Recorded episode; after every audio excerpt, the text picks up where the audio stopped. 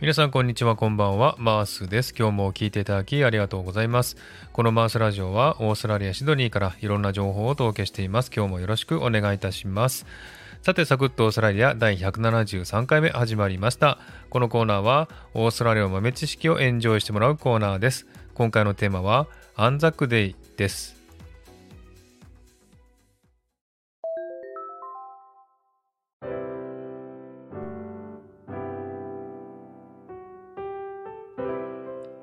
えー、さて本日4月25日は、えー、オーストラリアではアンザックデーという祝日になるんですね。ですので今日1日は月曜日ですが、えー、オーストラリア全土でお休みとなっております。この日についてですね、去年のですね、4月25日にも同じような配信をしましたんでね、内容は似てると思いますけれども、アンザックデーについてお話ししたいなと思っています。えー、この日はですね何かというと日本でいう終戦記念日のようなものでして、えー、第一次大戦の時に編成されたアンザック部隊というですね、えー、オーストラリアとニュージーランドの連合軍の名前を付けた日なんですね。えー、1915年のこの日、えー、トルコのガリポリというところにこのアンザック部隊が上陸をして、えー、3万人以上の犠牲者を出したことからこの日を記念して制定されました、えー、この日はですねシドニー市内では軍服を着た参戦した人たちや現役の軍隊の人が集まってパレードをするんですね。そしてシドニー市内の中心部にあるハイドパークにあるアンザク記念館までですね、更新してそこで記念式典が行われるという予定になっております。それでですね、このアンザック部隊の戦いについてちょっとお話したいと思いますね。えー、この戦いはとても悲惨なものでしてですね、えー、第一次大戦の時にイギリス軍を支援するために作られた部隊で、え、トルコ軍を突破するために、え上陸作戦を展開したんですけれども上陸地点が誤算であったため、え丘の上で待ち構えていたトルコ軍の攻撃に遭ってしまったんですね、えそのために3万3000人以上の戦死者が出てうち4分の1がオーストラリア兵であったんですけれども、えたくさんの犠牲者を出してこの戦争は終わりました。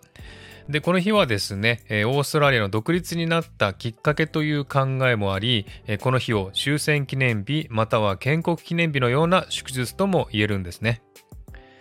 でこの日はですね早朝からガリポリではですね慰霊祭が行われ第一次大戦だけでなく第二次大戦やベトナム戦争に参戦した戦没者の慰霊も行っており戦争のない平和な世界を願う一日なんですね。えー、アンザックデーのアンザックの名前にちなんで作られたお菓子があるのご存知ですか、えー、これがアンザックビスケットというものですね、えー、これはスーパーに行けば買えるので見たことがある人もいるかもしれません。これはですね、家族を戦争に送り出す時お母さんが兵士さんに作って持たせたもので、それが今では一般的なお菓子になっています。少し硬いですけれどもね、美味しいビスケットです。えそしてですね、この日はですね、日本人は外に出るなと昔から言われていました。なぜなら、第二次大戦の時にオーストラリアを攻撃したのは日本だけなので、そのために犠牲になって日本人に恨みを持っている人もいてですね、え日本人を見ると卵を投げつけられるとか言われていました。でも私はですね、そういった経験をしたことがありませんし、話を聞いたこともないんですね。今では親日家が多いので、そういうこともないのかもしれません。